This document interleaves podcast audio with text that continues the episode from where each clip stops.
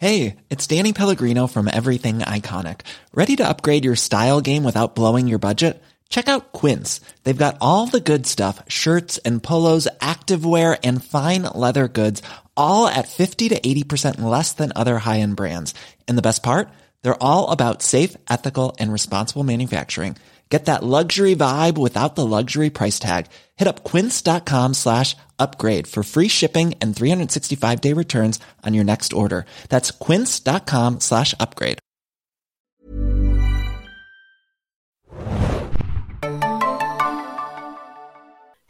Willkommen, liebe Serienjunkies, zu einer neuen Ausgabe des Serienjunkies Podcast. Mein Name ist Tanna und heute sprechen wir endlich, endlich nach einer langen, langen, viel zu langen Wartezeit über die neuen zwei Folgen von Better Call Saul.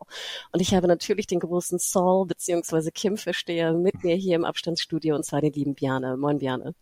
Hallo, ja, ich habe mir extra mein Better Call Saul Shirt nochmal angezogen für diesen feierlichen oh. Tag heute. Ja, ich habe mir einen Pferdeschwanz gemacht. Ich kann ihn aber leider nicht so gut zwirbeln wie, wie Kim. Und wir haben ja auch erfahren, was war das? The, the Bitch with the Ponytail oder irgendwie so. Ja, Sie ja. wurde ja auch, ne? The Horrible Also die- Lady oder so, ja. Sowas, ne? Stimmt. Also wir sind, glaube ich, vorbereitet und wir werden heute über die ersten beiden Episoden, also die 601 und die 602, komplett in einem sprechen. Mhm. Und, Kreuz und äh. Ja.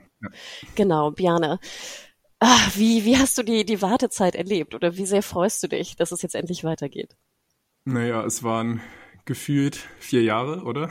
Also es war ja, also die, die letzte Staffel ging ja genau los, als gerade das ganze Corona-Ding äh, auch losging und die ist ja dann so in den ersten Lockdown reingefallen und dann, glaube ich, Ende April war es ja dann vorbei, also jetzt ziemlich genau zwei Jahre das Finale her. Ähm, ja, und irgendwie funktioniert ja Zeit seitdem auch ein bisschen anders, zumindest die Wahrnehmung, weil so viel geschehen ist in den letzten zwei Jahren. Also es hat sich auf jeden Fall nach einer sehr langen Wartezeit angefühlt. Aber ja, es hat ja auch was Positives, weil je länger wir warten mussten, desto länger war Better Call Saul noch eine Serie, die es gibt. Und nach diesem Jahr wird es ja nicht mehr geben, was auch schade ist. Also war es für mich irgendwie auch verkraftbar. Wie war es bei dir? Boah, ähnlich. Ich fand es ganz interessant, was du gerade sagtest, ob wir irgendwann so in ein paar Jahren Corona-Jahre anders bewerten, weißt du, wie so Hundejahre oder so. Ist ein Corona-Jahr dann irgendwie so mal drei oder sowas? Also gefühlt. Wahrscheinlich. Ne, fühlt es sich so an.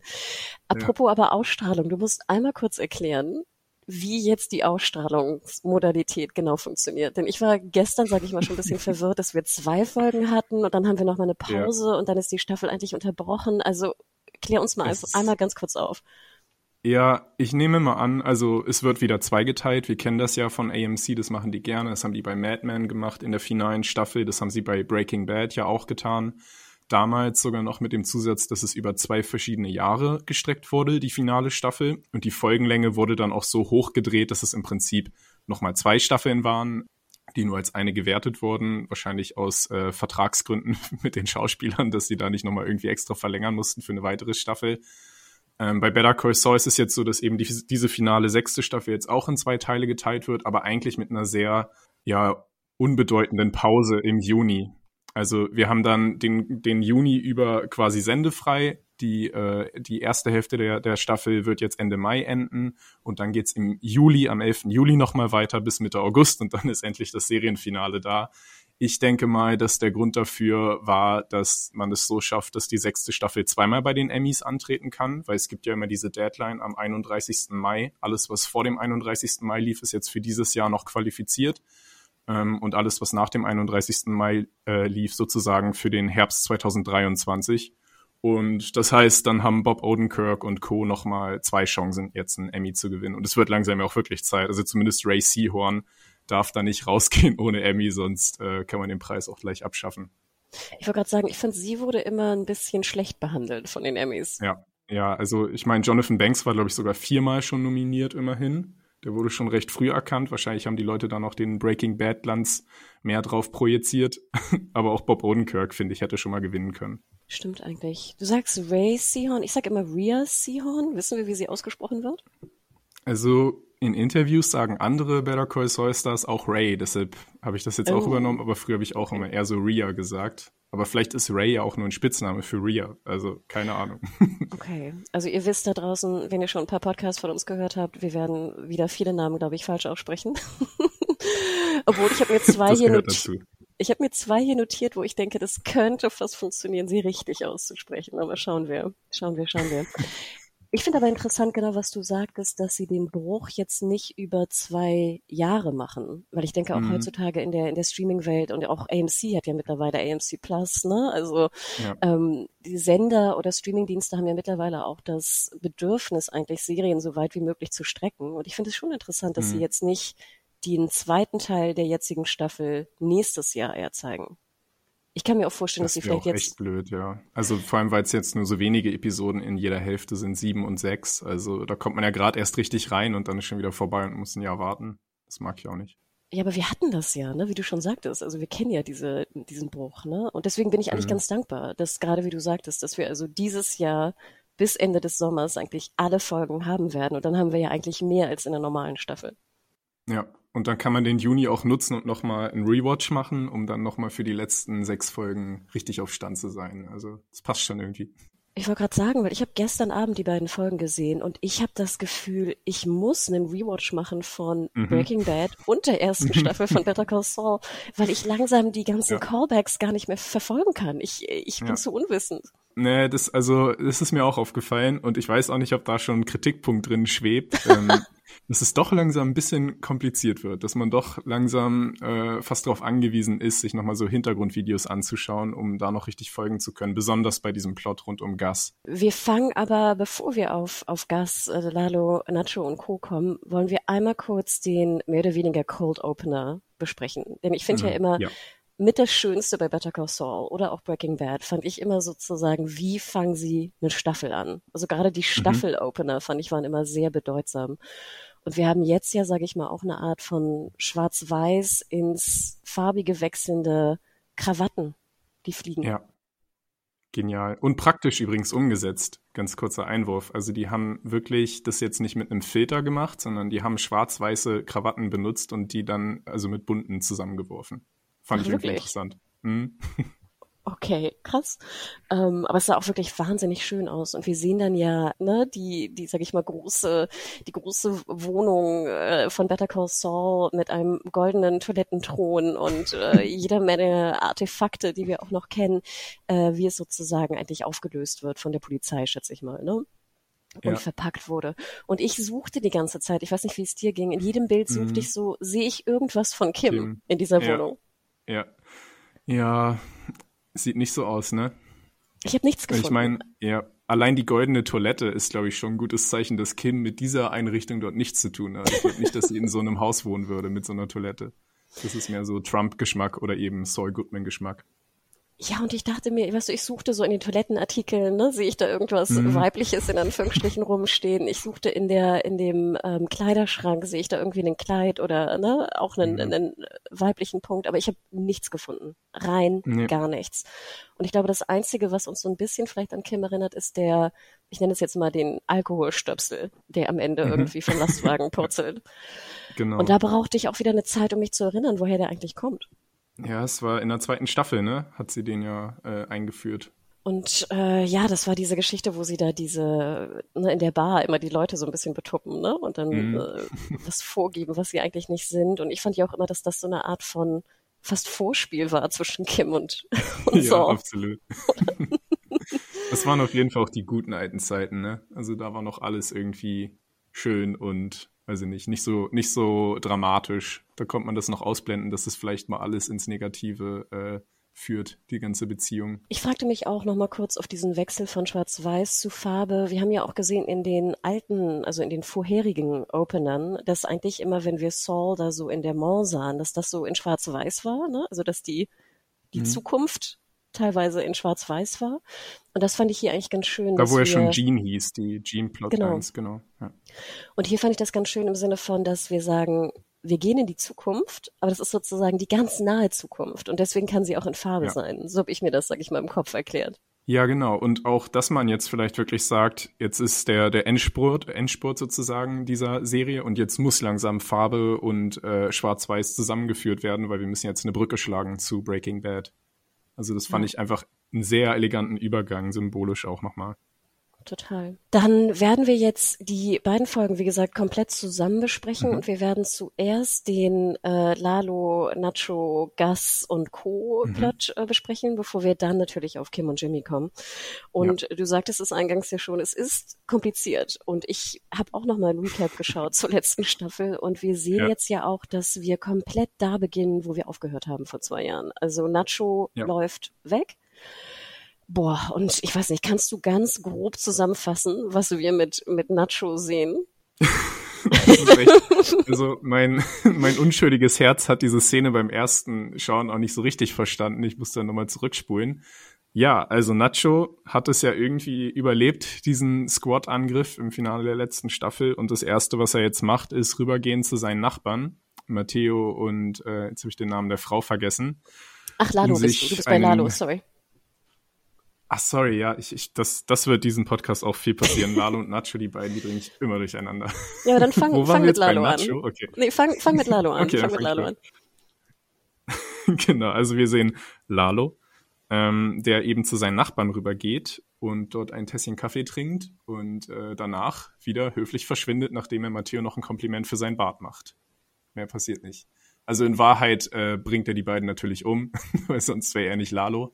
Und ähm, er nutzt tatsächlich seinen netten Nachbarn einfach als, äh, als Körper, der dann äh, er sein soll. Also er nimmt den mit rüber, verbrennt ihn so, dass eben die Polizei später denkt oder auch die Salamanca-Zwillinge, dass das Lalo war.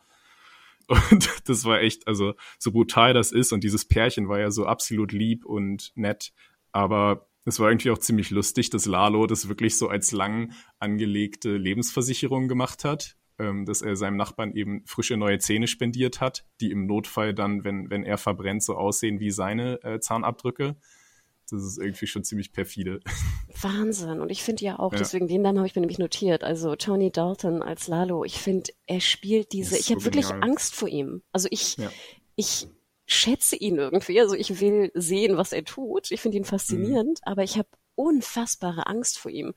Und genau wie du sagtest, ich habe das am Anfang gar nicht verstanden. Was macht er denn da in dem ja. Haus? Und ich musste mir die Szene echt nochmal anschauen und dachte auch schon so, hä, die sehen sich doch irgendwie ziemlich ähnlich. Warum will er denn jetzt, dass er sich ja. den, den Schnurri noch stehen lässt? Und nachher so, ah, oh Gott, er nimmt ihn dann als, genau, als Leiche, mhm. also als, ne, als Prop, ne, als Doppelgänger-Prop, mehr oder weniger. Und genau wie du sagtest, auch mit den Szenen, wie, wie, wie krass musst du vorplanen, dass du dir irgendwie so eine Art Nachbar hältst, der ähnlich aussieht wie du, vielleicht die gleiche Körperbau hat oder sowas. Oh, und dann mhm. noch die Zähne machen lässt. Also es ist wirklich ähm, genial auch, muss man sagen. Ne? Also genial. das ist furchtbar, ja. Und man lernt, es ist auch immer schön bei Better Call Saul, dass man da so nützliche Lebenslektionen kriegt. Also wenn dein Nachbar ankommt und dir eine Zahn-OP spendieren will, dann sagst du nein. ja, oder wenn man, wenn man ja, so als Nachbar, als Nachbarin gehalten wird von jemandem, mit dem man vielleicht ähnlich aussieht, ne? Hm, dann ist es nicht ja, nur Narzissmus, sondern. Ihre Ziegen halten, ne? Ja. ja. oh Gott, das ist echt. Und auch die Frau, ne? Also es war alles so, so lieb und nett und. Ähm, so lieb. Ja. Und ich, ich fand auch ganz interessant, wir sehen dann ja auch Lalo, wie er eigentlich äh, Mexiko mit so Coyotes, ne, irgendwie verlassen will. Mhm. Und ich hatte richtig Angst um die Coyotes. Was ja sozusagen die schlimmsten Menschen der Welt sind, ne? So Menschenhändler, die ja. irgendwie Leute über ja. die Grenze bringen, wo Leute irgendwie ersticken und sterben und sonst was. Ich hatte in dem Moment Angst mhm. um die Coyotes. Zu Recht ja auch. Ja, ja hat sich, hat sich bewahrheitet. Ja. Aber das, dieser Wagen, der war ja echt faszinierend, ne? Also ziemlich einfallsreich. Ich finde ihn auch ein bisschen offensichtlich, wenn so ein Ding über die Grenze fährt. Ja, aber da sollte man dann auch irgendwie die Mühe mit einberechnen und das dann auch mal durchgehen lassen irgendwie. Schon gut gebastelt auf jeden Fall. Was ich auch sehr toll fand, war, wie Lalo dann mit seinem Onkel spricht. Das ist ja sein Onkel, glaube ich, ne? Hector. Mhm und wie sie ja. kommunizieren. Weil ich fragte mich immer, wie können die eigentlich, warum rufe ich den an? Du kannst ja wirklich nur eigentlich Ja mhm. und Nein Fragen stellen, ne, mit seiner, seiner Klingel da. Aber das war ja so genial, ja. dieses Buchstabieren. Also er nimmt das ganze Alphabet durch mhm. und dann das Wort Proof, ne, also die Beweise natürlich zu formen. Wahnsinn. Das haben wir, glaube ich, auch noch nicht gesehen, oder? Ähm, doch, das hatten wir auch schon, äh, selbst in Breaking Bad Zeiten, glaube ich, mit dem Alphabet, diesen Trick, das kannten wir eigentlich schon. Aber am Telefon hatten wir es jetzt so, glaube ich, noch nie gesehen. Ich fand es aber okay. lustig, dass Lalo, sag ich jetzt, La ja, Lalo ist richtig, dass Lalo ähm, zu der Pflegerin sagt, es dauert nur eine Minute, kann ich ihn noch mal haben? Und dann buchstabiert er da wahrscheinlich 20 Minuten lang das Alphabet durch. Hat sie nicht gestört. Naja, und was macht Lalo dann? Ähm, ich überlege gerade, wie geht's dann nicht weiter? Hm. Ja, er soll den äh, Proeda, ja, heißt es so, Proeda, Beweis auf Spanisch, genau, den soll er jetzt holen, aber so richtig wissen wir auch gar nicht, was er da im Sinn hat. Oder wusstest du, was, was Lalo jetzt als den Beweis dafür sieht, dass Gas eben diesen Anschlag auf ihn geplant hat? Ähm, er fährt auf jeden Fall zurück in den Süden nach Mexiko, weil er dort irgendwas hat, womit er beweisen kann, dass es Gas war. Ich hatte das so verstanden, dass er jetzt natürlich diesen Plot startet mit wir brauchen Nacho und wir brauchen Nacho leben, mhm. denn das ist der Beweis. Mhm. Ja, so hatte ich es auch verstanden. Aber weil wir jetzt gar nicht gesehen haben, dass Lalo direkt Jagd auf Nacho macht, dachte ich, okay, vielleicht hat Lalo noch einen anderen Beweis im Sinne, vielleicht irgendetwas, was da liegt in dieser Villa oder so.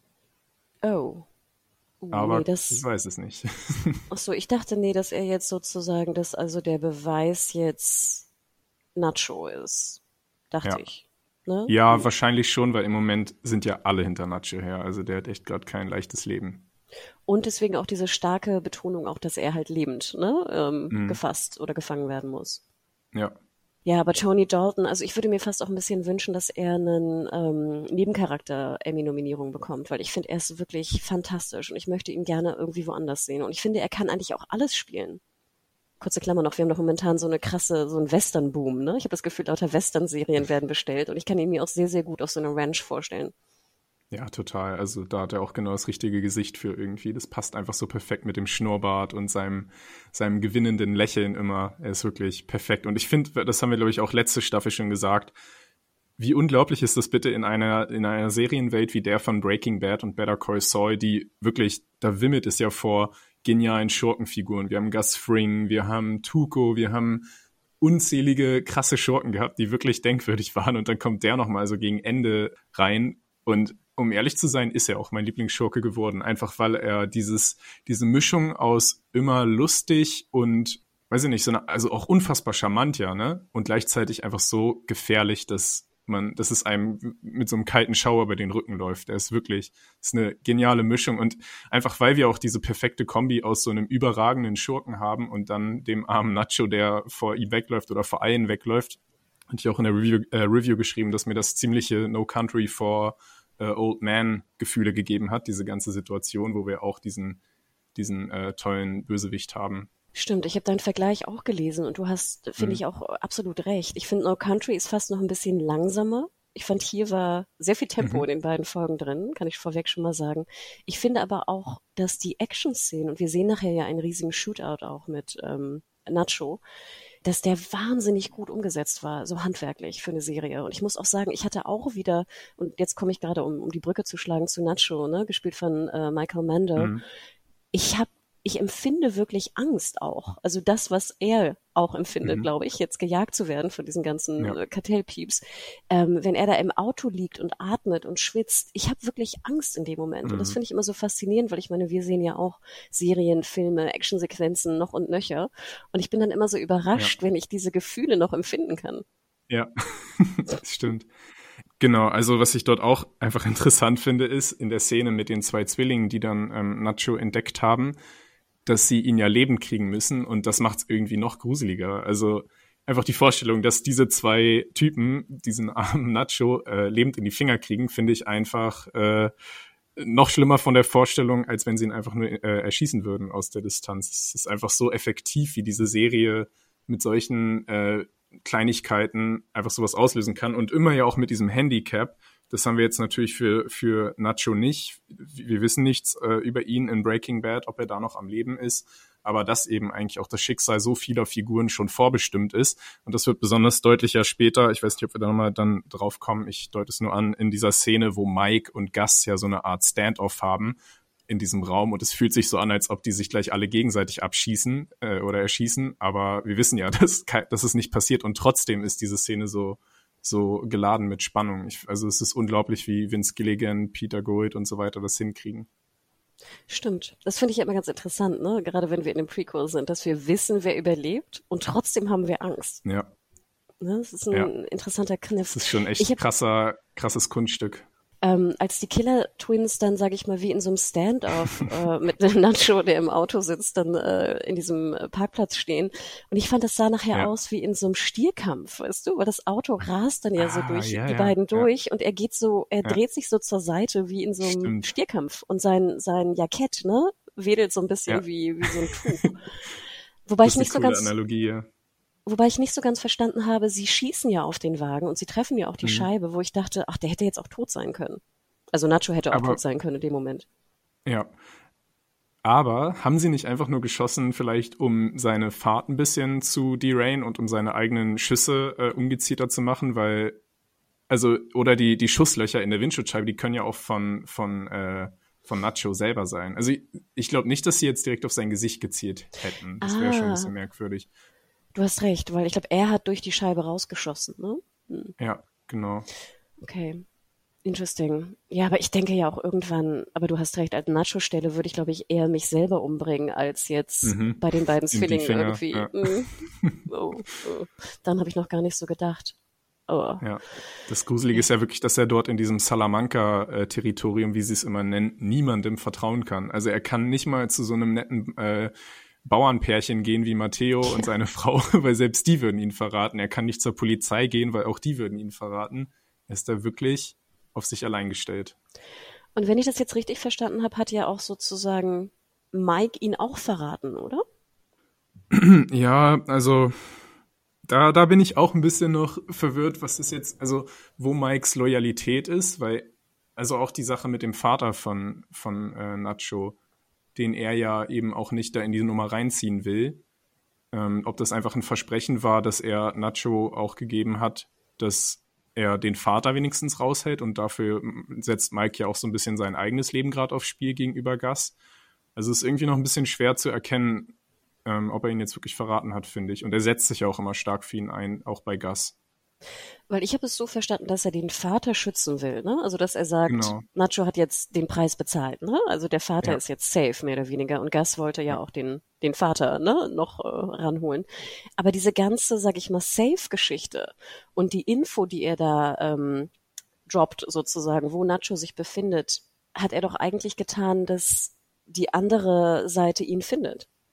Ja, genau. Aber das ist die, ist das Ziel, dass sie ihn umbringen oder dass sie ihn gefangen nehmen, weil das würde ja dann wiederum auch die Möglichkeit haben, dass er dann Gus verrät. Also da war ich irgendwie, bin ich auch ein bisschen verwirrt, um ehrlich zu sein. Ja, ich glaube, wir merken schon, in diesen beiden Folgen sind ja sehr komplexe Plots am Werk. Und ich glaube, wir müssen uns wahnsinnig anstrengen, um beide Plots äh, extrem zu verstehen. Aber da Ja. war ich, ich fand es nämlich auch ziemlich genial, diese, diese Safe-Geschichte und diese Kleinigkeiten liebe ich ja auch immer bei Better Call Saul, dieses, Ja. also, ne, genau, du nimmst den, Methodische. Ja. Mhm. und wie, wie schlau alles geplant ist. Also ich denke immer, was für ein Aufwand, ne, Ja. für, für alles. ja, es Puh. stimmt. Aber dann überlege ich gerade, sind wir mit dem Lalo und Nacho-Plot soweit durch? Ich würde gerne noch darüber reden, äh, ganz kurz, ähm, wo Nacho das Hotelzimmer von hinten verlässt.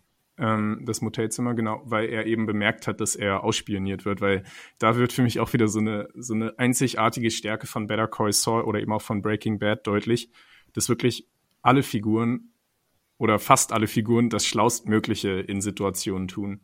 Und das ist ja, so oft schaut man Serien und ist einfach nur genervt, weil Charaktere aus Drehbuchgründen sich jetzt besonders dumm anstellen oder, weiß ich nicht, die, die tappen dann in irgendwelche Fallen, die man als Zuschauer ja schon längst gesehen hat. Aber bei Better Call Saul, selbst so jemand wie, wie Nacho, über den wir jetzt nicht viel wissen, wir haben schon gemerkt, er ist irgendwie sensibel und ein bisschen anders als die anderen Gangster, ein bisschen schlauer vielleicht auch, aber wie genial war denn bitte, dass, wie er das gemacht hat? Also, dass er erstmal das erkannt hat, dass er dort observiert wird anhand der Klimaanlage, die da läuft und dass sich da was bewegt hat und dann von hinten auszusteigen aus seinem eigenen Zimmer und den, der ihn überwacht hat, ähm, dann zu erwischen und dann auch noch durch den Anruf herauszufinden, dass er für Gas arbeitet. Das sind alles Sachen, auf die ich selber zum Beispiel nie gekommen wäre und ich finde das so toll zu sehen oder Charaktere zu sehen, die einfach so intelligent sind. Es macht einfach nur Spaß, wenn man dann selbst auch immer ein bisschen hinterher äh, hinterherläuft im Verstehen und im ja, Mitfühlen, anstatt immer schon alles irgendwie zehn Minuten äh, oder zehn Kilometer gegen den äh, Wind zu riechen, was so passieren wird. Stimmt, dieser Anruf, ne, wie er so schauspielert und auflegt und dann klingelt's, ne? Das war schon So genial. genial. Ich fand auch ganz cool, dass der Observierer jetzt, ich hatte auch fast ein bisschen Mitleid mit ihm. Ja, der wusste ja auch nicht, worauf er sich einlässt. Ne, also das, aber du hast recht, sie, sie sind einfach so unfassbar schlau alle, ne? Und das finde ich eigentlich Mhm. auch ganz schön, dass du nicht so diese so dummen Bratzen von Kriminellen hast, sondern eigentlich hast du die Ja. intelligentesten Menschen der Welt, die hier alle bei Better Call Ja, Saul genau. irgendwie ihre, Ja. ne, die, die irgendwie sonst was für Jobs eigentlich haben könnten, ne? Ähm, sind da Ja, auch jetzt Lalo, Lalo und Hector ja genauso, ne? Dass sie, wie die jetzt mit dieser Situation umgehen, sich diesen Vorteil verschaffen, dass alle denken, dass Lalo tot ist. Also, ja, die sind alle wahnsinnig schlau. Vielleicht noch eine kurze Szene. Wir sehen dann ja auch das Gespräch zwischen Gus und Hector. Und dann kommt ja so ein bisschen auch die Ja. Revelation bei Gus, dass Lalo noch lebt. Ja. Würdest du sagen, er realisiert das, weil Hector ihm die Hand gibt und so komisch grinst, sag ich mal? Oder warum, woran glaubst du, merkt Gus, dass Lalo noch leben muss? Ja, also da ist mir dann Gus vielleicht sogar ein bisschen zu schlau wieder, weil alles spricht so klar dafür. Er hat den Anruf von seinem eigenen Mann bekommen, Lalo ist tot. Er hat äh, diese Beweise da auf seinem Tisch liegen, wo man sich dann auch wieder fragt, wie kommen die an sowas ran? Aber gut, sie werden ihre Kontakte zur Polizei haben.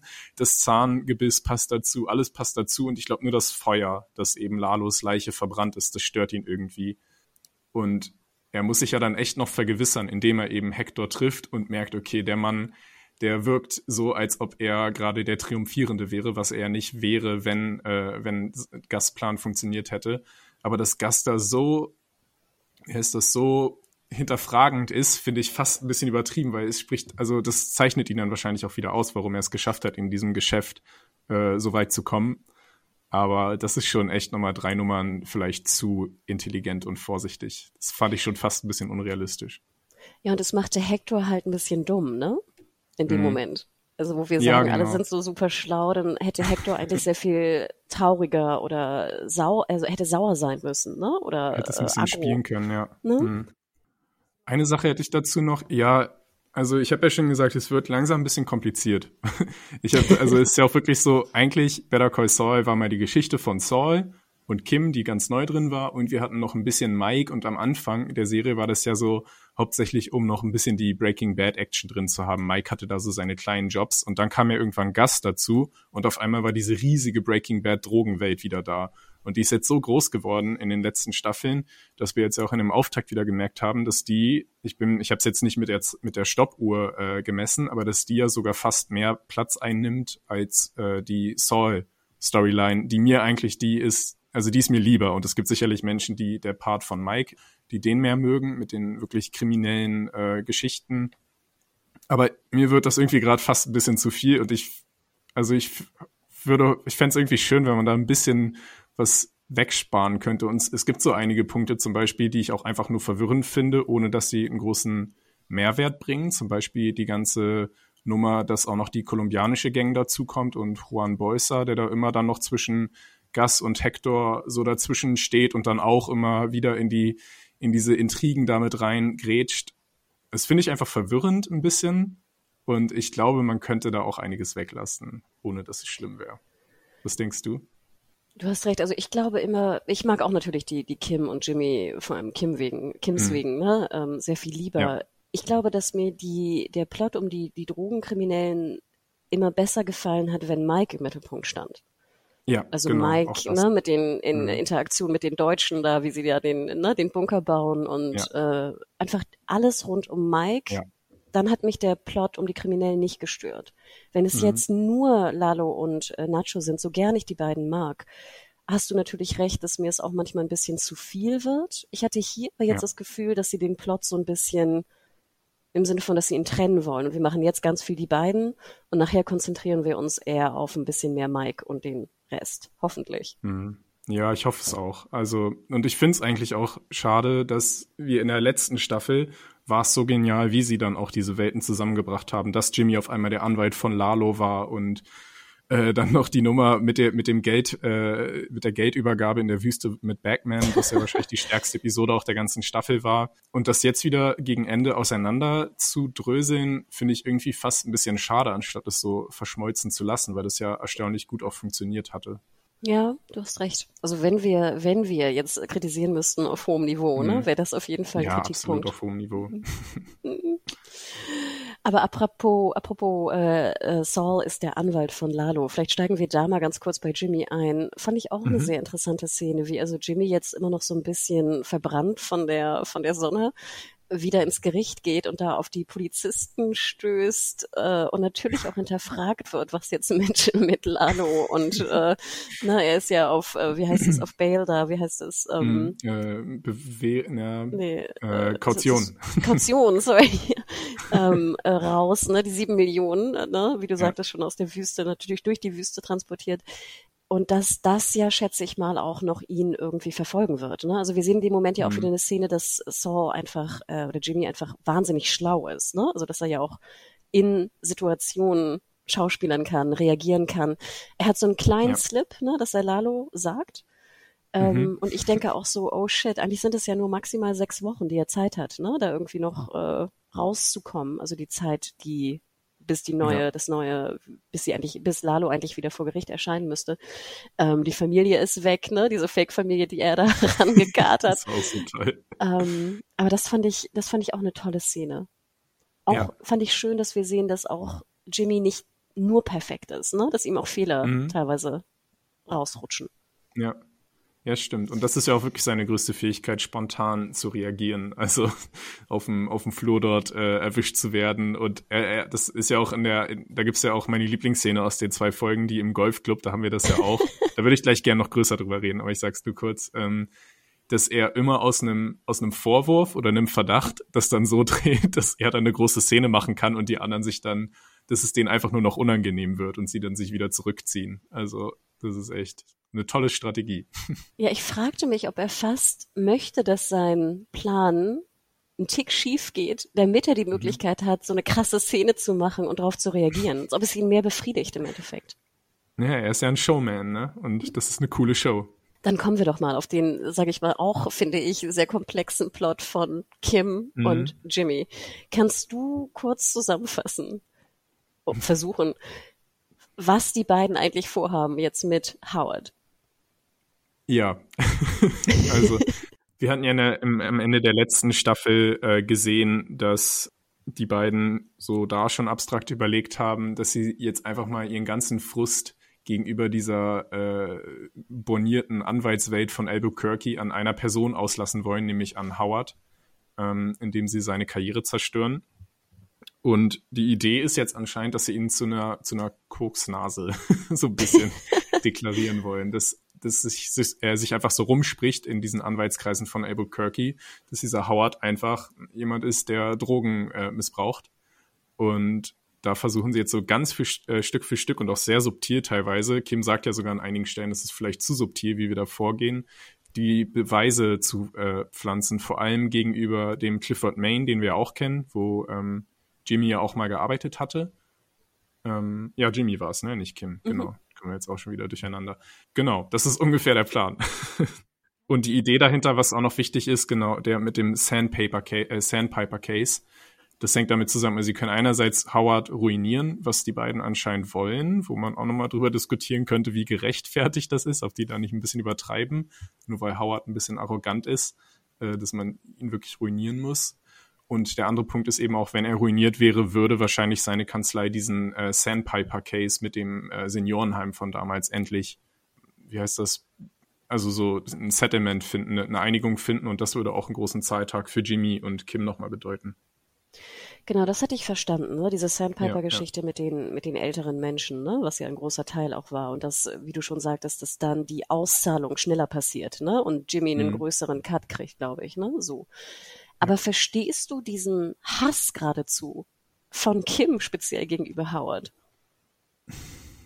Nee, und ich habe es auch schon im Finale der letzten Staffel nicht verstanden. Also da gab's diese tolle Szene, wo Howard eben genug hatte von Jimmys Streichen gegen ihn, wo er ihm die Bowlingkugel ins Auto geworfen hat und die äh, die äh, Sexarbeiterinnen dort in sein Mittagslunch reingeschickt hat. Einfach nur, um ihn zu demütigen. Ähm, dann ist Howard ja zu Kim gegangen und hat gesagt, ich mache mir Sorgen um deinen Mann. Dann waren sie auch schon verheiratet. Und das war lustig, wie sie ihn dann einfach ausgelacht hat. Ähm, das fand ich noch ganz nett. Aber dass sie jetzt auch wirklich diesen, diesen blanken Hass hat auf Howard, das Also irgendwie fehlen mir da ein paar gewichtige äh, Taten auf Howards Seite, die das rechtfertigen würden. Also klar, er hat Jimmy immer von oben herab behandelt und äh, vielleicht auch Kim ein Stück weit, aber deshalb sein Leben zu ruinieren. Äh, oder erinnerst du dich an irgendwas, was er noch getan hat, außer dass er Jimmy natürlich auch aus der Kanzlei seines Bruders immer rausgehalten hat? Obwohl das war eigentlich nee. sogar eher Chuck selber. Nee, deswegen frage ich dich so, weil natürlich ist Howard ein absolutes ja. Arschloch, ne? Also so wie du ihn auch beschrieben hast, halt so ein arrogantes Anwaltidiot, weißt du, so.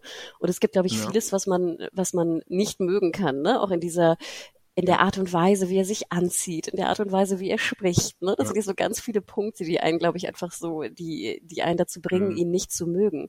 Aber ich finde, die Streiche sind absolut verständlich. Aber jetzt wirklich seine ja. Karriere komplett zu zerstören, ne? also diesen Mann komplett zu mhm. zerstören, verstehe ich nicht so ganz. Und klar, du hast recht, also mit Sandpiper ja. und so, da sind viele Punkte, ich glaube, es ist so eine ganze es hat sich viel angesammelt. Ne? Also es sind ganz viele Punkte, ja. die zusammen dann irgendwie dieses Gefühl ähm, verdeutlichen. Ich komme aber nicht drum weg, Kim. Natürlich, ich glaube, vielleicht ist das auch der Punkt, den wir tun sollen, dass wir natürlich auch hinterfragen sollen, mhm. wer Kim eigentlich genau ist. Denn sonst war sie ja anfangs ja. immer so die Gute, wo Saul immer so der, der Loser und Böse in Anführungsstrichen war.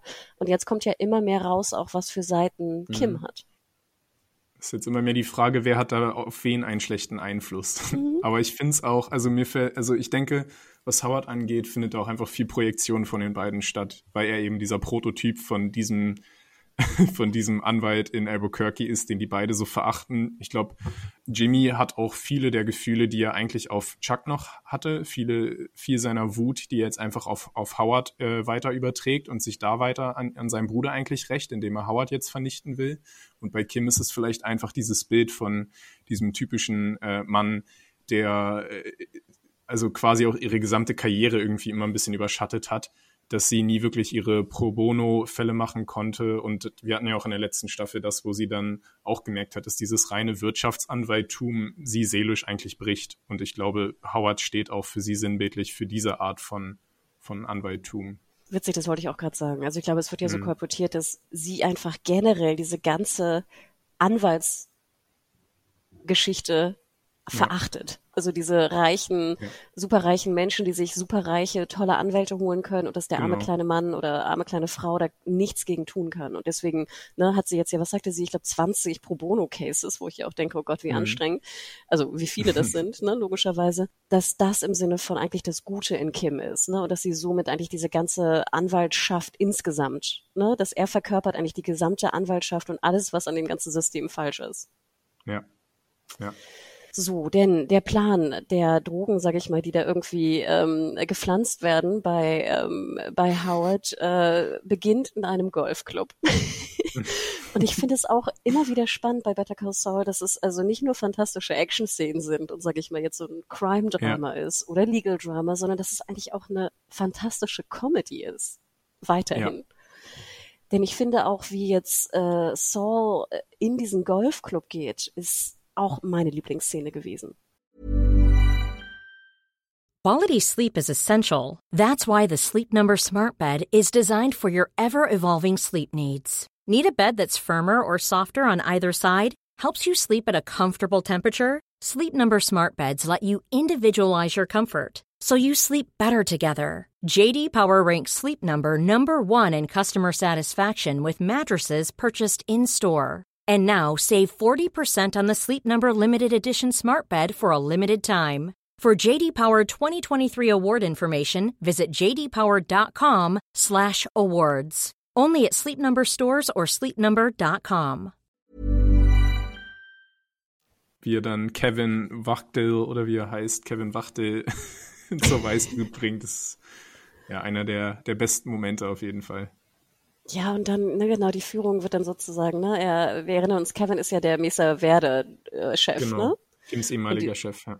Und diese ganze Geschichte, die ich ja auch sehr geliebt habe, wo er immer diesen einen ähm, Anwohner da, ne, ähm, ja. schützt, ne? also, und das liebe ich aber auch so sehr in der Serie, dass sozusagen Albuquerque und die Anwaltschaft und die Kreise, in denen sie sich bewegen, das wirkt halt so unfassbar echt, weil wir diese ganzen Charaktere ja wieder treffen. Also wir, wir treffen ja noch ein Mhm. anderes Ehepaar, worauf wir gleich zu sprechen kommen.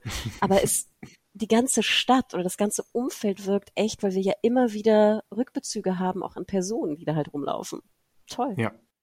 Ja, auch wirklich so Kleinigkeiten. Das sind dann oftmals auch Personen, die man gar nicht selber sieht, aber wenn man dann sich irgendwelche YouTube-Videos zur Serie anschaut mit versteckten Easter Eggs oder so, dann äh, sieht man auch, dass der eine Kunde von von den Cattlemans, wo wir gleich noch zu kommen, irgendwie dann auch wieder der Mann war, der Walter äh, in der letzten Staffel Breaking Bad mal irgendwie ein Auto verkauft hat oder so. Das ist echt krass, wie sie dann auch immer wieder so Extras äh, oder vielleicht sind ja einfach Crewmitglieder vom Set in die Serie einbauen. Also wirklich, da kann man so viel im Hintergrund auch noch entdecken, wenn man will.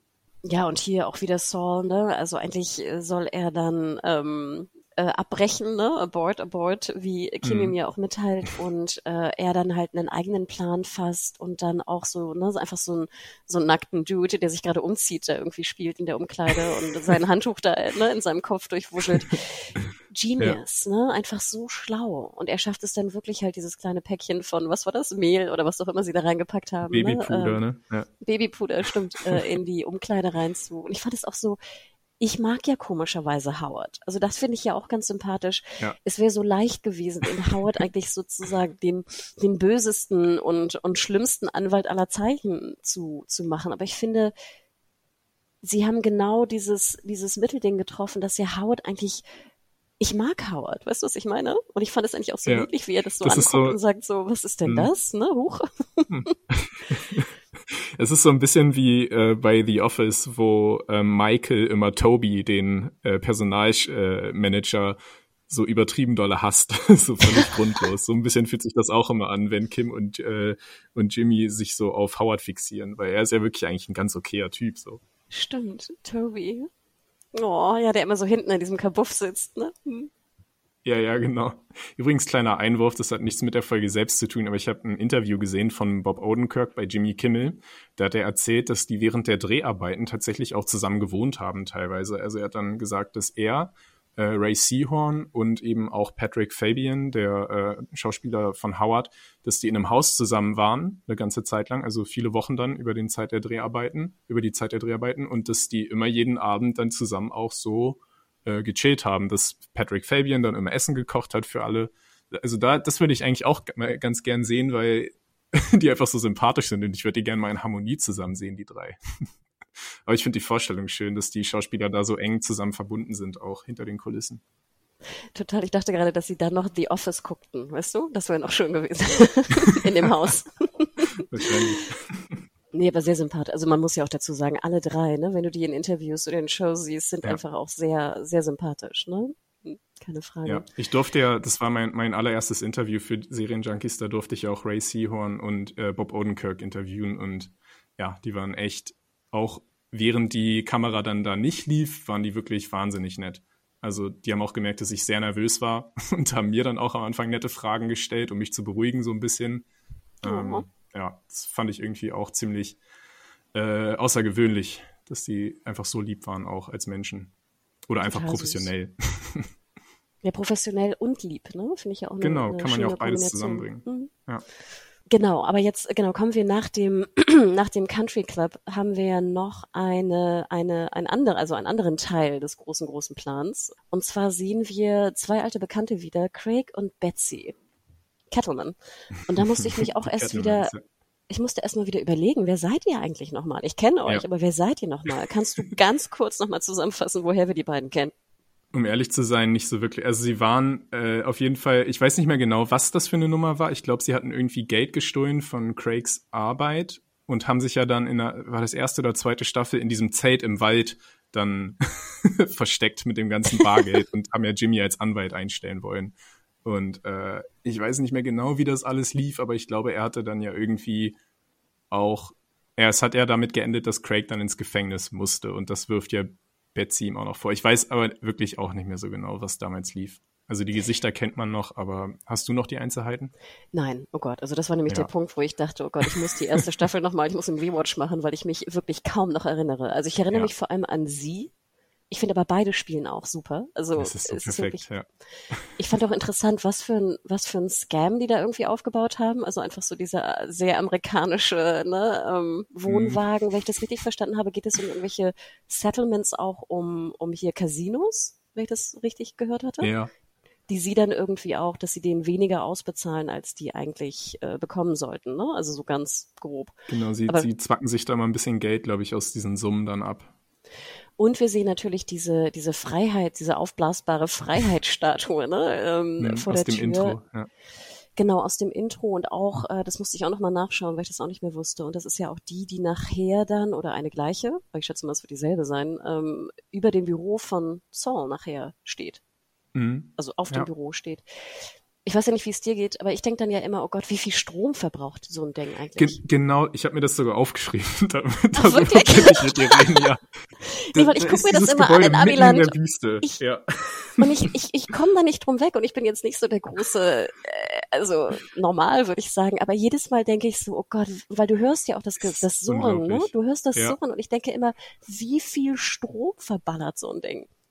Ja, und es sieht auch noch so, es ist ja fast eine Beleidigung für Amerika, diese Statue, weil der Kopf, der hängt auch immer so nur halb durch. Das ist ja wirklich, sie spucken auf das Antlitz Amerikas und verballern dafür auch Kilowattstunden Strom ohne Ende. Also ich finde es auch unglaublich, wie dass es in dieser Kultur anscheinend akzeptiert ist, dass man da so ein Gebäude in die Wüste stellt, wahrscheinlich auch noch klimatisiert bis oben hin, muss ja. Hm. Und dann noch die, diese komische Aufblaspuppe. Also ja, das aus, aus deutschen, äh, aus deutscher Perspektive ist es wirklich nicht allzu nachhaltig. Aber witzig, dass du das auch hast. Es ist immer, wenn ich irgendwo sehe, wenn so ein Wasserhahn läuft, da kriege ich Ja. auch immer die Krise. Das triggert mich total. ja. Da gibt's ja auch bei, bei Batman die Szene in dem neuen Batman-Film mit dem Kühlschrank, der offen steht. Die Amerikaner, die müssen einfach mal ein bisschen lernen, Energie zu sparen. Kann Ich kann das auch immer nicht ab bei YouTubern, wenn sie dann immer so, so, viel, so viele Dosen im Kühlschrank haben. Aber witzig, ne? Ich glaube, aber krass. Hier, das ne? war mir der wichtigste Punkt, den kann ich jetzt abhaken, danke. War witzig, dass es dir genauso geht. Ich, ich komme da auch immer nicht drüm, äh, drüber hinweg. Aber Ich jetzt, hätte ich übrigens das auch gedacht, dass du ganz lange über die goldene Toilette sprechen willst. Also ich hatte da jetzt irgendwie auch äh, zeitbudgetmäßig so 10, 20 Minuten eingeplant. Ich dachte, dass du dich irgendwie drauf fixieren würdest, weil du einfach das so außergewöhnlich findest. Nee, ich finde komischerweise, ich frage mich immer, wie sich das anfühlt. Also wie ist die Klobrille dann? Weil ich bin sehr empfindlich, was so komische Klobrillen angeht. ich das, und ich, also ich, ich weiß nicht, ich frage mich dann immer, wenn die Klobrille auch vergoldet ist, ob sich das nicht komisch anfühlt, Mhm. sozusagen an den an der Hinterseite der Oberschenkel. Und ich habe mich komischerweise in dem Moment gefragt, ob, ja. wo das Klopapier ist. Dass das Klopapier schon weggeräumt wurde von den Polizisten scheinbar. Denn das müsste eigentlich Ja, noch so in Gold ja. gewesen sein, weißt du? Das, ja, natürlich Blattgold. Ja, aber, ich ja, bin, aber ich bin da sitzt er da sowieso, und fühlt sich wie ein Gewinner.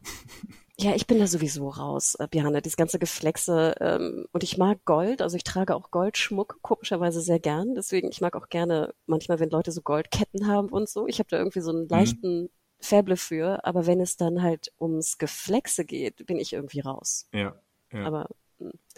nee, sorry, also den goldenen Thron wollte ich nicht behandeln. ja, dann haben wir noch ein bisschen Zeit übrig dann. Ich fand ganz schön, sorry, vielleicht ein Punkt, den ich noch cool fand, war, dass äh, gedroppt wurde ja so ein bisschen, dass Kim ja eigentlich diese Fassade von Saul pusht. Und das fand ich eigentlich einen ganz interessanten Punkt. Also, dass Ja. sie ihn ja eigentlich erst auf diese Idee bringt, äh, Saul muss halt so eine Art völlig übertriebener Charakter sein. Er muss ein anderes Auto fahren. Er kann kein Ford Mhm. fahren. Er muss eigentlich irgendwas amerikanisches, Cadillac-mäßiges und klar, Ford ist auch amerikanisch, aber irgendwas protzigeres. Ne? Er muss protziger sein. Und ich liebte komischerweise auch dieses Kennzeichen mit Lawyer Up. Und wir sehen nachher ja auch Namaste. Ne? Ich finde ja immer diese diese Kennzeichen, die wir in USA auch haben, finde ich ja immer toll. Das Ja. war noch ein Punkt. Ja, das ist nochmal so eine zusätzliche Tragik, dass sie im Spiel quasi diese Persona für ihn mit erfindet. Ja, das ist irgendwie einfach so bitter zu sehen. Und dass er ja eigentlich auch nicht will, ne? Also wenn ich das richtig Mhm. verstanden habe, will er ja diesen ganzen Plot mit Howard nicht starten. Er will es eigentlich de facto nicht. Ja, er ist viel zögerlicher auf jeden Fall. Aber kommen wir noch mal kurz zu den Cattlemans, äh, denn wenn ich das jetzt so ganz grob richtig verstanden habe, sagt ja Kim, Kim initiiert ja eigentlich alles, was die Cattlemans angeht. Also im Sinne von, es muss Ja, ein Fall sein, ne, genau, der, es müssen Leute sein, also etwas, ein älterer Fall sein, sie müssen ihn anbieten, er muss interessant klingen, aber nicht so interessant, mhm. dass er angenommen wird. Ne? Also das ist ja super, super ja. komplex. Und dann natürlich die große Frage, was ja auch der Rückbezug ist eigentlich auf die, den Folgentitel, ne? Carrot and Stick. Du hast es Zuckerbrot und Peitsche genannt, glaube ich, ne? Mhm, ja, das glaube ich im Deutschen wird man Also gibt's auch Karotte und, und Stock. Ist ja irgendwie noch nicht ich so. weiß es nicht. Wie nennen wir denn dieses Bild, wenn du so ein, weißt du, wenn du so eine Karotte so vor jemanden bindest? Ja. Gibt's da nicht einen anderen Ausdruck für?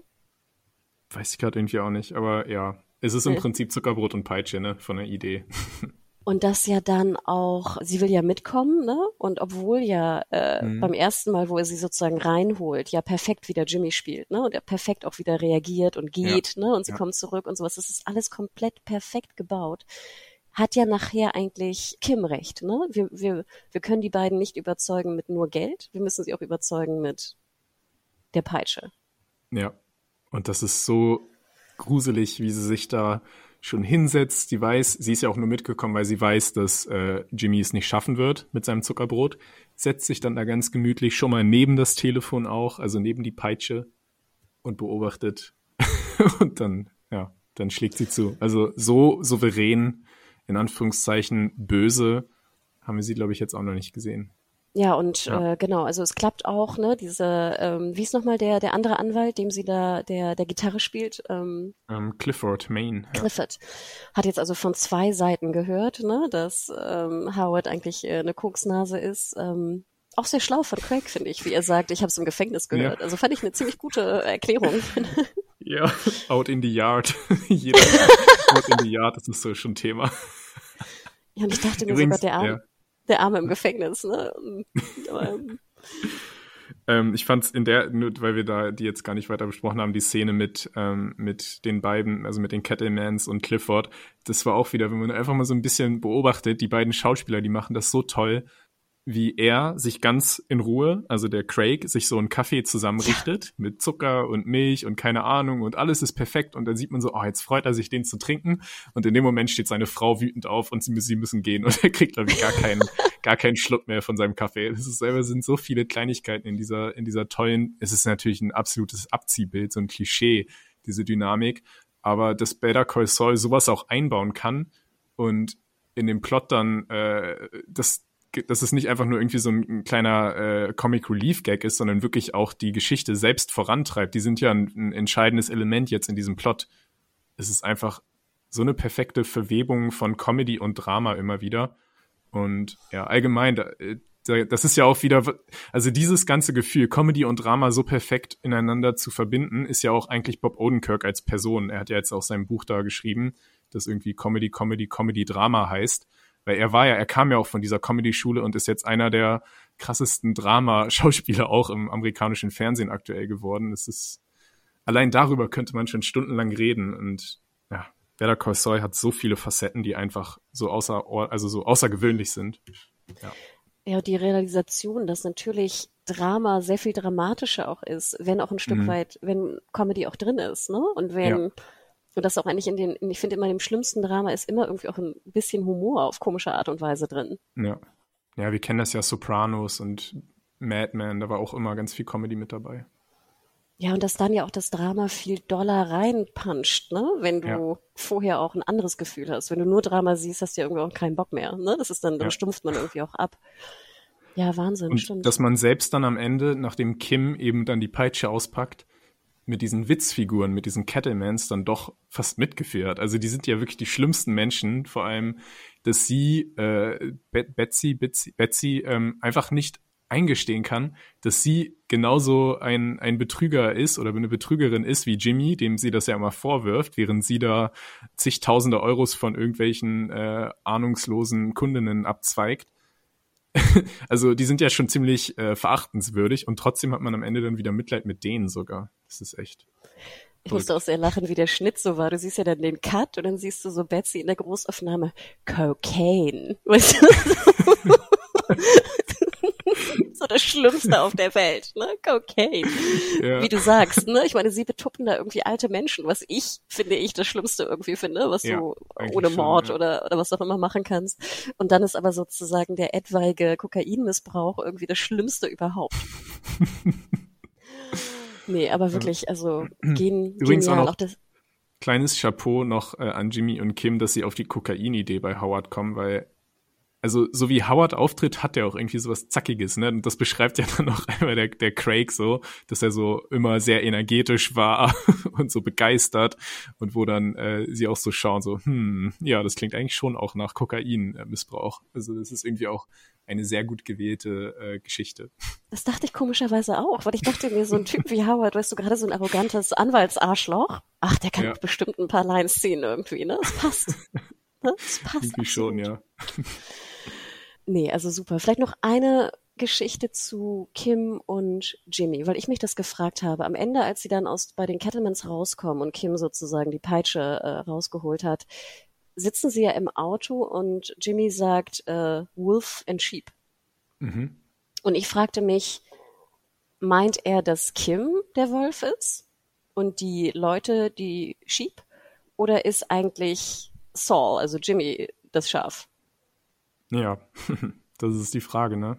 Es würde beides passen. Es ist ja auch etwas, was er von seinem Vater mal gelernt hat. Das zitiert er ja. Wir hatten ja mal diesen Flashback in seine Kindheit und dieses Wolf Sheep, diese Weltvorstellung, die stammt er von seinem Vater, der sich als Wolf auch gesehen hat. Und ja, Jimmy ist auf jeden Fall kein Wolf. Also er spielt mit den Wölfen, aber er ist mehr so ein, so ein äh, Welpe, so ein Puppy, der da wirklich in viel zu gefährliche Nummern reinkommt. Aber selbst in den schlimmsten Breaking Bad Zeiten, wo er ja teilweise auch äh, seinen Mandanten vorschlägt, sie müssten jetzt irgendwie Leute umbringen, die möglicherweise gegen sie aussagen können, wirkt er trotzdem noch irgendwie wie, wie so ein unbeholfener Welpe. Ich weiß nicht. Wie heißt denn das sozusagen ein kleiner Wolf? Wie heißt der denn? Wissen wir das? Also ein der Wölfchen? Welpe von Wölfen? Gott, ich bin äh. da immer ganz schlecht bei Tieren. Ähm, ja. ja, und ich fragte mich sozusagen, als wir Kim kennenlernen, habe ich ja das Gefühl, dass, dass Jimmy eigentlich sie besonders mag und auch liebt, weil sie eigentlich so die Gute, das Gute darstellt. Mhm. Und wir, wir lernen dann ja immer peu à peu, also gerade auch mit diesem, mit diesem Alkoholstöpsel, ne, dass sie ja auch andere Seiten ja. hat, wo ich dachte mir so, ja, Jimmy liebt ja vor allem auch diese Seiten. Und ich muss ja auch sagen, ja. Kim wird ja auch cooler dadurch, ne, indem sie, sage ich mal, so ein paar solcher Spiele auch ja. mitspielt, ne, und nicht nur jetzt so die, die gute, gute Anwältin ist. Mittlerweile habe ich aber das Gefühl, dass diese böse, in Anführungsstrichen, Seite von, von Kim, dass die Jimmy auch ein bisschen Angst macht. Also dass ja. ich glaube, dass er eigentlich die, dass Kim war immer sozusagen das Gute in der Welt, um ihn auch so ein bisschen mhm. einzunorden. Und jetzt verliert sie das so ein bisschen und ich habe das immer das Gefühl, dass er dann auch seine Liebe so ein bisschen verliert ihr gegenüber. Ja, ich habe langsam auch, langsam formt sich in meinem Kopf auch die Theorie, was die beiden auseinanderbringt. Ich verabschiede mich immer mehr zum Glück von der Idee, dass sie stirbt.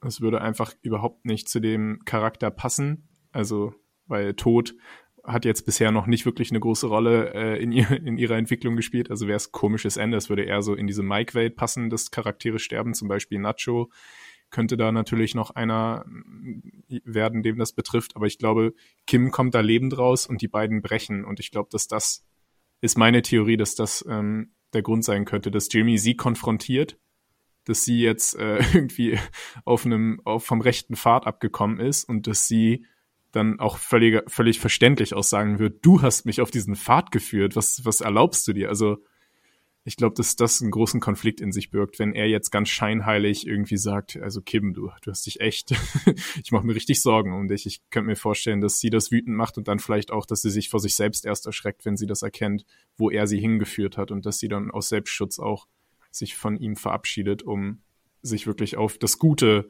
zu konzentrieren, die Pro Bono-Arbeit und nicht mehr solche solche Nummern abzieht und da Howard völlig grundlos vernichtet. Also auch wenn das mit Howard funktioniert und der Mann wirklich ruiniert wird, könnte das ja für sie so ein, so ein Alarm sein, dass sie erkannt hat, wie sie sich entwickelt hat. Also ja, das ist gerade.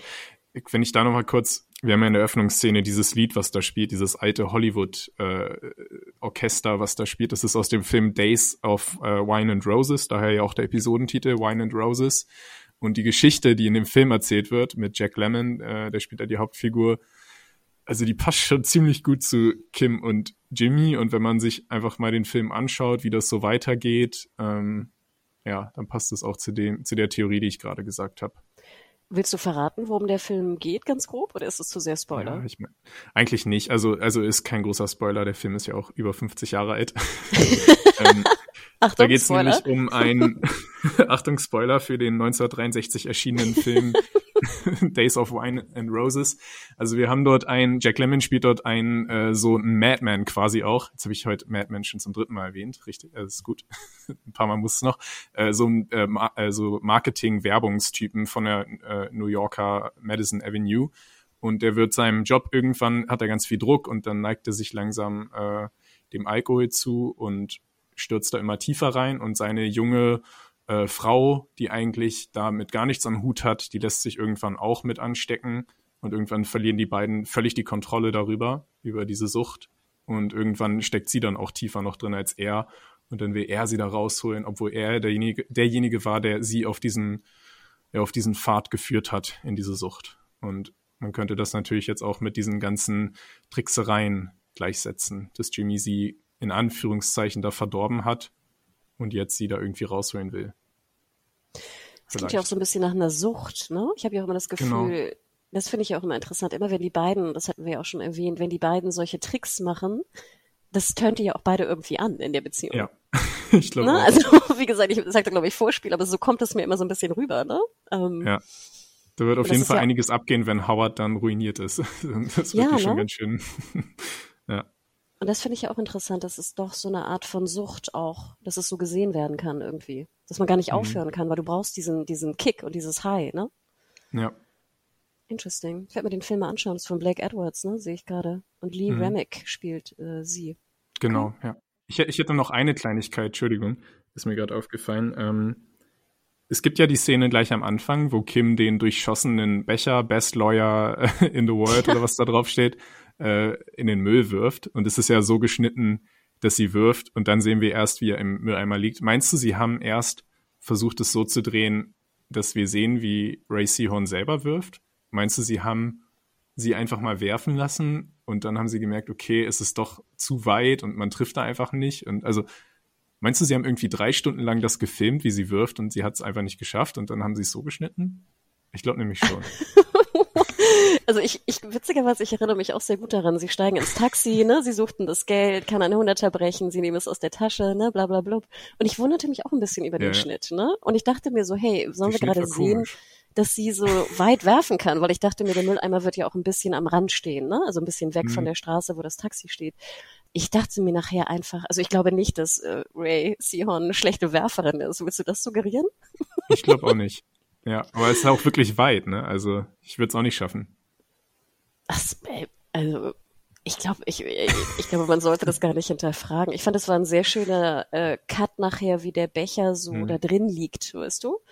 Und ich, Ja. ich, meine Vermutung war eher, dass, wenn du den Becher wirfst, dass er nie so schön drin lag. Ja, das Und dass man sein, nachher den, stimmt. weißt du, den komischen Schnitt in Kauf genommen hat für diese schöne Totale nachher, wo das Taxi wegfährt. Ja.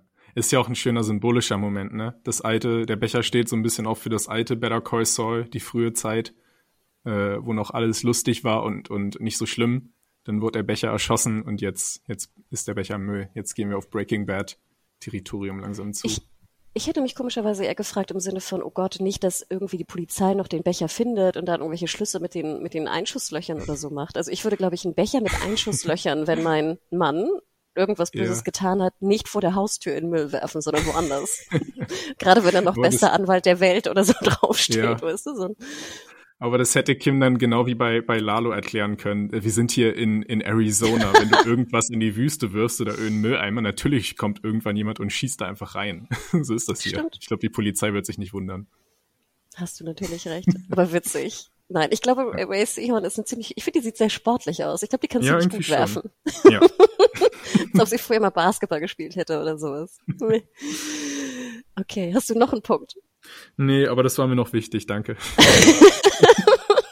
Ich habe nämlich noch einen kurzen, ah nee, halt, ich wollte ja darauf äh, zu sprechen kommen, äh, du hast ja äh, in deiner Review vier Sterne vergeben und auch eine Begründung abgegeben, warum. Willst du die nochmal wiederholen? Ja, also bei Better es ist immer mit diesen Sternen das System, das ist ja nicht ganz so einfach. Also die Sterne muss man ja immer im Verhältnis auch für die Serie sehen und wenn wenn ich jetzt einfach das mit allen anderen Serien ins Verhältnis setze, dann kriegt Better Call Saul jede Folge fünf Sterne, weil die Serie selbst in eher mittelmäßigen Episoden immer noch besser ist als alles andere. Und deshalb muss man einfach so diese Skala ein bisschen nach unten schieben. Und ja, also ich hatte auch erst fünf Sterne da stehen oder viereinhalb, glaube ich. Und dann dachte ich mir, ich muss noch ein bisschen runtergehen, einfach damit ein bisschen Raum nach oben ist. Aber ich fand, also das war so ein perfekter Auftakt, weil wir waren sofort wieder drin.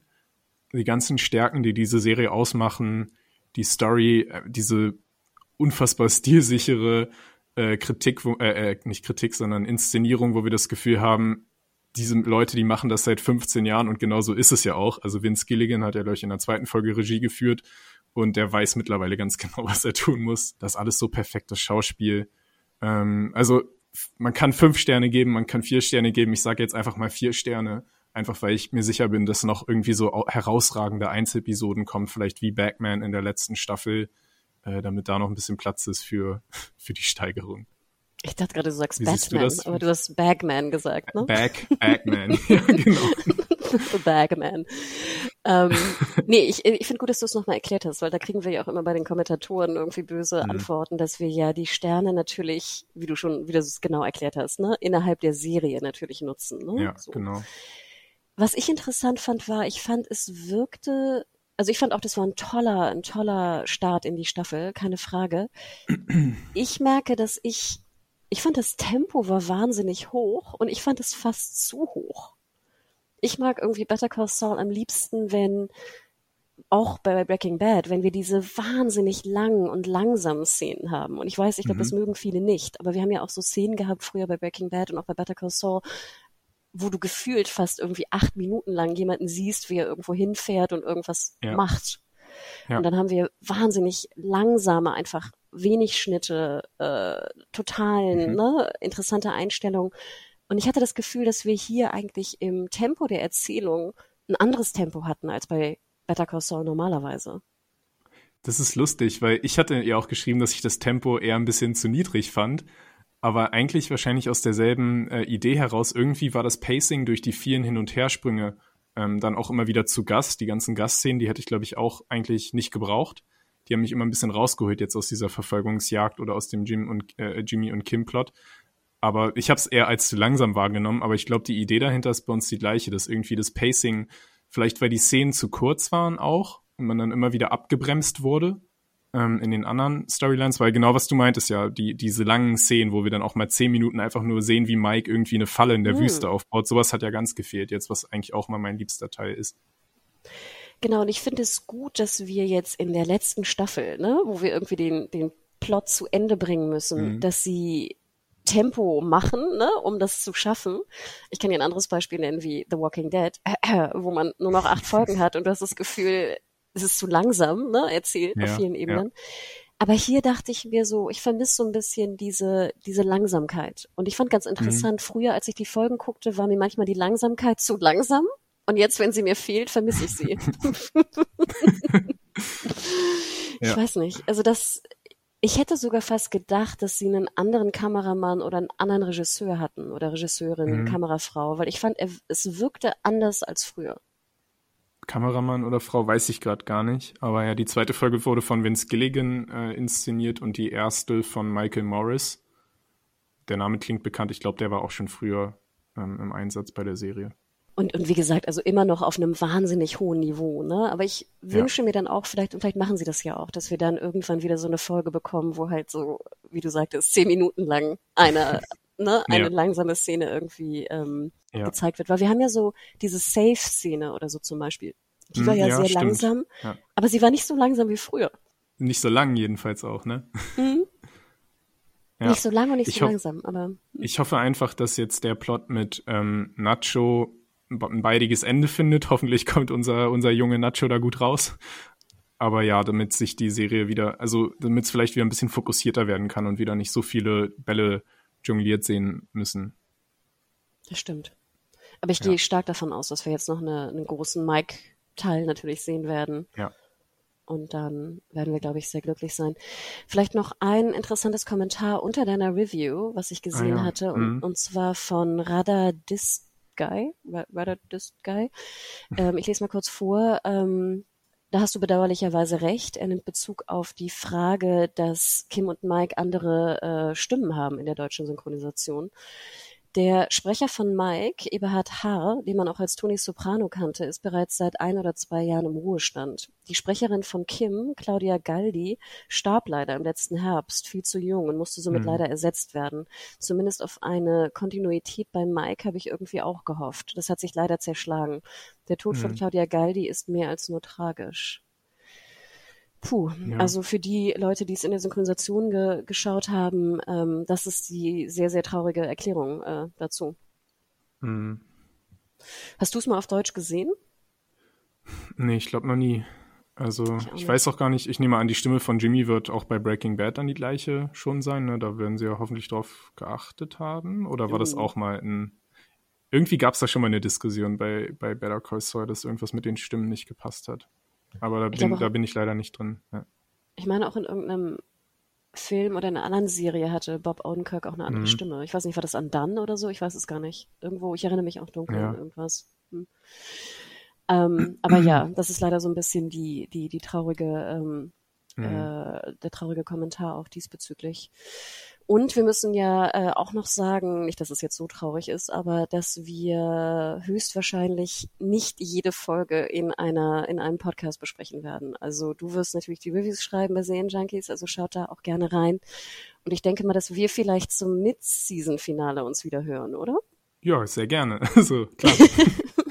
ne? Also das, das ist ja auch bald dann. Du hast eingangs ja, ja die, ne, die Veröffentlichung schon erklärt. Ich, ich versuche es gar 23. nicht 23. Mai müsste es, glaube ich, sein, das mit Season-Finale. Ja. Ach, schau an. Guck mal. Das ist ja, das geht ja schneller als, das ist ja schon in, in einem Monat. Ja. Ja, perfekt.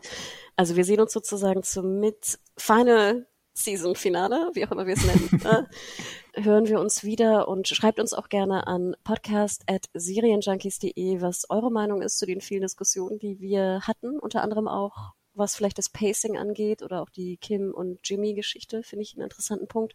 Hinterlasst auch gerne Bewertungen bei äh, Apple Podcast oder auch Spotify, falls ihr dort äh, unseren Podcast hören solltet. Und Bjane, wo kann man dir noch irgendwie folgen in Social Media? Äh, ihr könnt mir bei Twitter folgen unter dem Handle Bojack Bockman. Da wird es jetzt, glaube ich, auch viel Better Call Saul Content geben die hm. nächsten Wochen. Und dir? Und ich fand, ich fand sehr schön dein äh, Interview mit dem Kameramann von Pachinko. Schönes Ding. Ja, das war, das hat auch echt Spaß gemacht. Also Florian Hoffmeister, ein Braunschweiger oder ein Braunschweig geborener Kameramann, der in dieser internationalen Apple-Serie, die ich gerade auch sehr liebe, äh, eben die Bildgestaltung übernommen hat und wahnsinnig sympathischer Typ und hat echt viele faszinierende Sachen so über den Prozess erklärt. Und ich wusste auch selber sehr wenig über Kameraarbeit, muss ich ehrlich sagen. Und das hat auf jeden Fall so ein bisschen auch meinen Blick verändert auf Serien, dass man da jetzt auch ein paar Dinge im Hintergrund vielleicht noch sieht, die da geschehen. Wir hatten ja damals, komischerweise hatte ich das Gefühl, dass früher irgendwie mehr Interviews mit Kameramännern und Frauen wobei es mhm. gab wenig Frauen, aber äh, angeboten wurden. Wir hatten mhm. auch einen Better äh, einen Breaking Bad Interview mit dem Kameramann damals, meine ich, Michael Slovis. Mhm. Ach so, das kenne ich selbst gar nicht. Ja. Ähm, also finde ich immer schön und ich finde es immer toll, wenn die, die Sender oder Streamer auch die Kamera oder Schnitt anbieten für Interviews. Das passiert ja super selten, ne? Und deswegen fand ich das sehr, sehr cool, dass sie es bei ähm, Pachinko, gerade wenn es auch ein Deutscher ist, ne, auch mal tun. Ja. Ja, also, man muss auch ehrlich sagen, also diese Leute, die mit dem technischen Aspekt zu tun haben, die haben oft auch interessantere Dinge zu erzählen als die Schauspieler. die Schauspieler sind natürlich besser für die Klicks, aber ähm, so Autorinnen, Regisseurinnen, die oder eben dann auch so, die wirklich tief im Technischen drin sind, die haben eigentlich die interessanteren Dinge auch zu sagen. Das ist so witzig, ne? Das hatten wir früher auch immer gesagt, die Schauspieler interessieren uns eigentlich nicht. Wir wollen lieber ne, die Showrunner haben oder ja. ne, die, die, die technischen Pieps. Und du hast natürlich recht, für die Klicks ist es natürlich immer ein bisschen schade. Deswegen, also, äh, klickt auf jeden Fall mal auf das schöne Interview ähm, von Bjane zu Pachinko. Und mir könnt ihr natürlich auch folgen unter Hannah Huge bei Twitter oder Mediahole bei Instagram. Und dann würde ich sagen, ne, Better Call Kim, Better Call Saul. Wir hören uns ganz bald wieder. Kurzer Info noch, wir werden Ende des Monats auch noch einen kurzen Podcast oder einen langen Podcast wahrscheinlich eher machen zu Best of Quartal 1, also Best of Serien das erste Quartal 2022. Ich denke mal, das wird so nächste Woche Dienstag ungefähr veröffentlicht werden, Montag, Dienstag. Also da kommt noch was und dann hören wir uns spätestens wieder zum Final-Season. Finale. Ach, genau. ihr wisst was, was wir meinen. Also, mach's gut, Björn, ne? Ciao, mach's ciao. Gut. Ciao.